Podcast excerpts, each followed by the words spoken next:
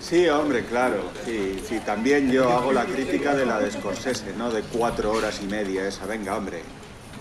Y luego que la de Napoleón de Ridley Scott, ¿no? Que son otras seis horas. Que no, hombre, que no. Sí, ¿el qué? Lo de HBO, de True Detective. La nueva temporada. Que sí, que es súper nueva y que está... Venga, hombre, no te Jodie Foster. Anda, que me tenéis hartos ya. Con tanta actualidad, tanta culturet. Que sois unos flojos, sinvergüenzas, vendidos, hombre, a la actualidad. Que me importan un pito los estrenos. ¿Os enteráis? Que yo paso de eso, hombre.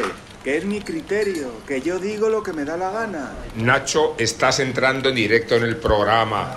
Joder, mete la música, anda, que lo hago. Estamos de acuerdo en que DiCaprio hace el papel de su vida en Los Asesinos de la Luna que no he visto, que la fotografía y la banda sonora de la peli son de lo mejor que hemos degustado desde hace muchísimos años y que Scorsese y Bobby De Niro son maestros y forever and ever y lo que queramos. Y coincidimos desde ya con todas las redes sociales que Joaquín Phoenix, Joaquín Phoenix, lleva a otro nivel el Napoleón extraordinariamente bien dibujado por Ridley Scott y que Jodie Foster ha devuelto a True Detective al podium picholato de Matthew McConaughey y Woody Harrelson. Desde luego es que no hay ninguna duda de eso. Estamos de acuerdo, pero yo voy a hacer hoy la crítica de otra cosa.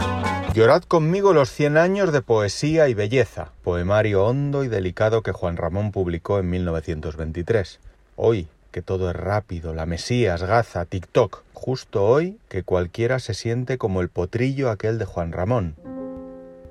Castrado, huérfano de purezas, anestesiado de pura frivolidad, desencuadernado por los tiempos.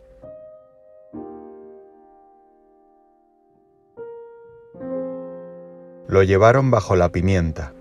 Tras una lucha áspera y breve, cariñoso un punto, ciego luego, lo tiraron sobre el estiércol y sentados todos sobre él, Darbón cumplió su oficio, poniendo un fin a su luctuosa y mágica hermosura. Quedó el potro, hecho caballo, blando, sudoroso, extenuado y triste. Un solo hombre lo levantó y tapándolo con una manta, se lo llevó lentamente calle abajo. Pobre nube vana, rayo ayer, templado y sólido. Iba como un libro desencuadernado.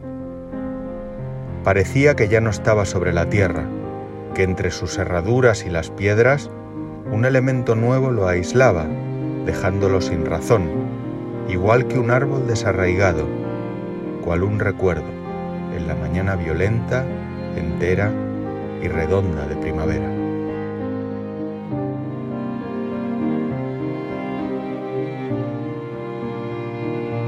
¿Qué crítica voy a hacer? ¿De qué? Con esto escrito ya, ¿para qué?